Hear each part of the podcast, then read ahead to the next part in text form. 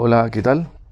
Hoy día eh, hablaremos de algo eh, bastante importante y no menor, y que es eh, cómo hacer que el cliente vuelva, claramente se haga recurrente y se fidelice. Esta pequeña frase que parece muy simple es lograr transformarlos con el tiempo en un proceso, claramente, que sean defensores de su marca y que los sigan donde usted vaya tanto esté en delivery o presencial, o en, como ahora dicen en un restaurante fantasma, que lo sigan. Evidentemente todo esto es una estrategia, una estrategia que la ha hecho, por ejemplo, Starbucks y McDonald's, pero principalmente Starbucks, con el marketing de la experiencia. Claramente usted me dirá, sí, pero ellos destinan mucho dinero a eso, eh, y etcétera, etcétera, etcétera. Pero si uno también lo observa y aprende y tiene una comprensión de la realidad, se da cuenta que no es tanto gasto de dinero, sino más bien son ideas bien hechas. Evidentemente hay una inversión, pero eh, no sabemos si es tan determinante. Yo creo que es más la actitud y las buenas ideas que están. Eso hace la diferencia muchas veces en que los restaurantes eh, se logren en cadenas y logren mucha eh, memoria en las personas. Ahora, evidentemente uno puede tener muchas diferencias con Starbucks, sobre todo a la gente que nos gusta el café, pero ellos han logrado implantarse como una forma de eh, pensar el café cuando a uno se le ocurre, con la primera marca o los sitios asociados a reuniones de oficinas. Ahora, si usted tiene un café pequeño o un restaurante pequeño, tampoco debe decir esto no lo puedo hacer. Sí lo puedo hacer. Independiente de la estrategia de marketing digital que haya ideado, eh, las redes sociales es transformar de espectador a experimentador, o sea, que el cliente acuda al local y experimente. Una cosa es que usted en el marketing de las redes que tiene, que imagino que lo está haciendo bien, eh, seduzca al cliente y que vaya. Pero la gracia de los restaurantes, y que creo que todos ustedes la saben, es que los clientes sean recurrentes, o sea, vuelvan y que si tiene una buena base de datos, que esos clientes permanentemente vuelvan y se fidelicen.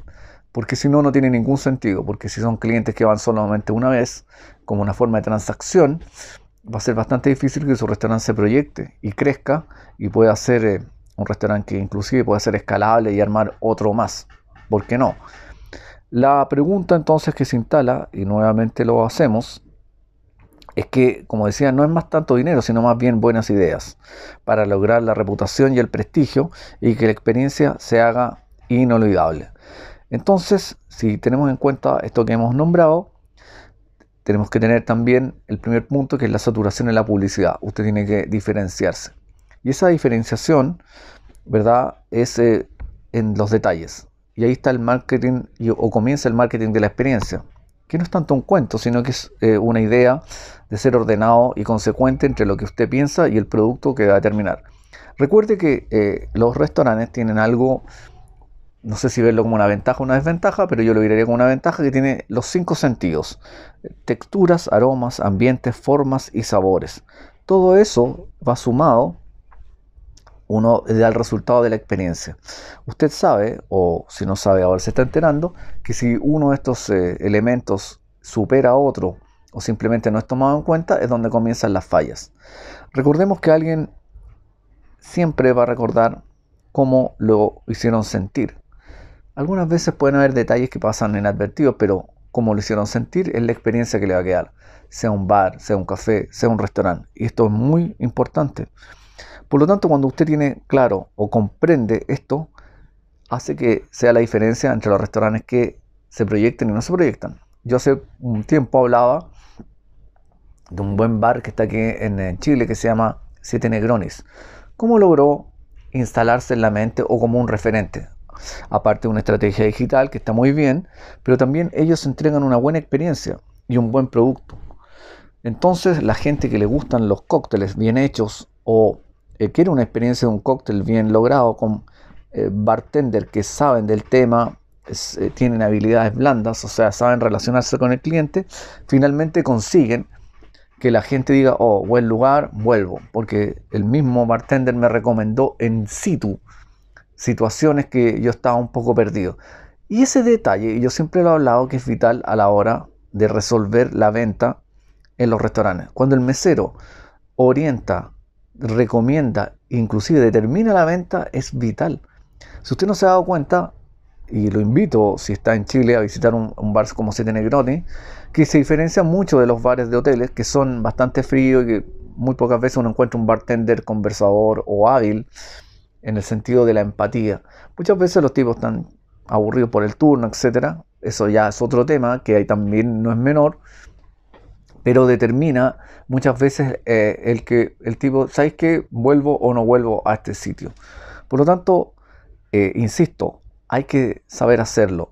Por ejemplo, yo sugiero una estrategia muy pequeña, pero muy efectiva, que es, eh, por ejemplo, su bartender o el barista que tienes en un café, haga un café nuevo con algún sabor, me imagino un café con menta o un cóctel a base de algún licor, por ejemplo Fireball, que es un licor muy combinable, y usted lo experimenta y muestra, hace un producto mínimo viable y lo entrega en pequeños shots a la gente, como un regalo, ¿verdad? O una demostración esa pequeña degustación ya va a lograr que la gente emocionalmente diga, ah, me están regalando algo. Muy probablemente usted tenga una clientela que pueda pagar eso, pero usted simplemente le está obsequiando una pequeña porción y lo va a sentir, hacer sentir un compromiso tanto de preocupación hacia él como de el, tipo se va a sentir obsequiado. Muchas veces la gente a lo mejor emocionalmente no está bien y en esos momentos ese tipo de eh, obsequio le viene muy bien.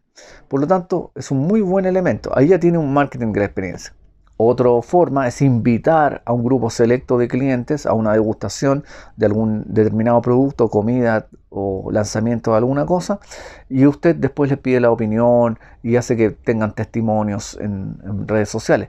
No significa soborno ni nada, no. Significa que la gente vaya eh, entendiendo que en su lugar suceden cosas y que Usted siempre está encargado y está leyendo el mercado de las sensaciones y sabores que se están presentando.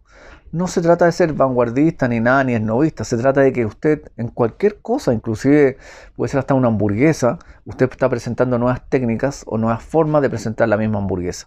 Y eso muchas veces a la gente le interesa porque se siente considerado. Recordemos que estamos en una etapa en que algunos paradigmas se están derrumbando. Por lo tanto, el paradigma de acercarse al cliente directamente no es malo. Así también como en el delivery. Si usted entrega un buen delivery y, trata o se exige a sí mismo traspasar la experiencia de la compra al cliente, sería muy bueno.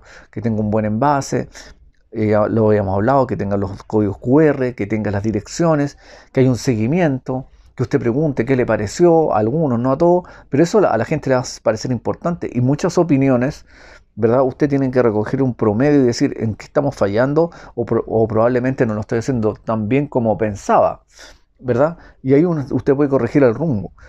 Es por eso, porque usted se debe a los clientes. Usted tenga en claro que son ellos los que finalmente van a eh, defenderlo en las ocasiones que usted pueda fallar o elevarlo en las ocasiones que usted, me imagino, va a aceptar y que van a ser muchas. Así que este sería el podcast de hoy y no lo olvidemos eh, que la experiencia lo es todo. La frase nunca uno olvida como lo hicieron sentir en un lugar. Y eso es importante porque las emociones se quedan, ¿verdad? Finalmente nosotros somos seres emocionales, gregarios, sociales, emocionales. Por lo tanto, eso no lo olvidemos. Un abrazo y que estén muy bien.